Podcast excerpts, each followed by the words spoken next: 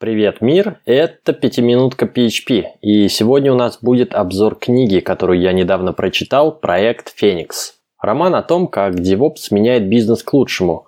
Читал в переводе на русском, ну а оригинал The Phoenix Project вышел еще в 2013 году.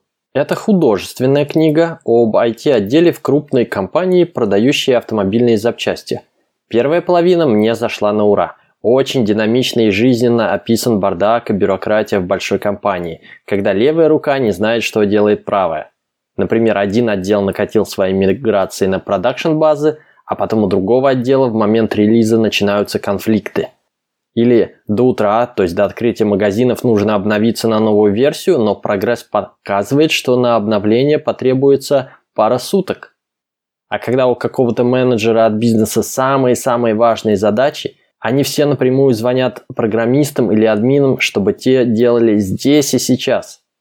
Тестов нет, потому что некогда, либо они есть, но их слишком долго прогонять, а релизить надо уже сейчас.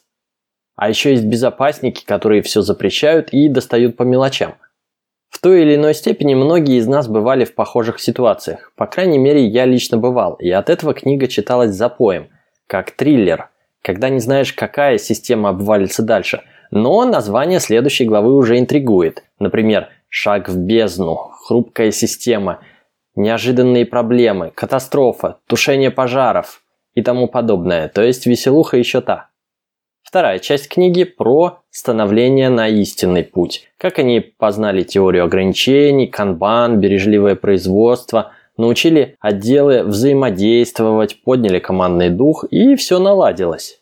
Что не понравилось, во-первых, в позитивной части романа, то есть во второй, все слишком приукрашено, вряд ли так бывает.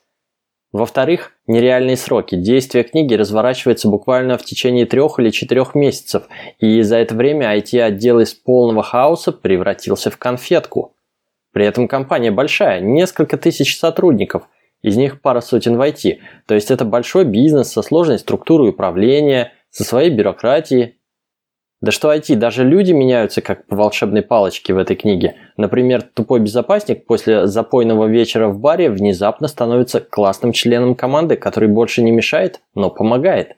Удивительная метаморфоза. В-третьих, вызывает сомнение реалистичность самого главного героя. Книга начинается с того, что его повышают с должности руководителя какой-то там группы до управляющего всего IT, а предыдущий глава IT как бы уволился – то есть он перепрыгивает по карьерной лестнице не на одну ступень. В частности, он становится начальником своего бывшего начальника. Мы на самом деле ничего не знаем, насколько наш герой был хорош в своей работе на предыдущем месте, но здесь он внезапно оказывается неплох. Руководит четко, последовательно, в нужные моменты, жестко и безапелляционно. Почему такой прирожденный лидер работал раньше где-то на задворках? Но поскольку это не хроника или биография, а все-таки художественный роман, Пусть так и будет.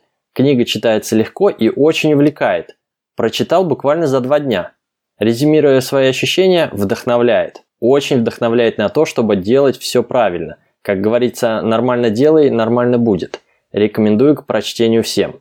Впрочем, если в процессе чтения поймете, что это не ваше, не интересно, не цепляет, то и дочитывать не обязательно. Каких-то особых мудростей или конкретных рекомендаций по методологии или организации работы IT-отдела там нет.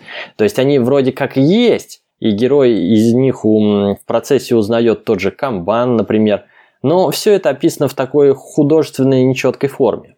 За конкретными рецептами нужно идти в другие книги, например, в тот же DevOps Handbook, который, кстати, еще год назад издательство «Миф» обещал выпустить на русском, но я только что проверил, пока перевод не готов.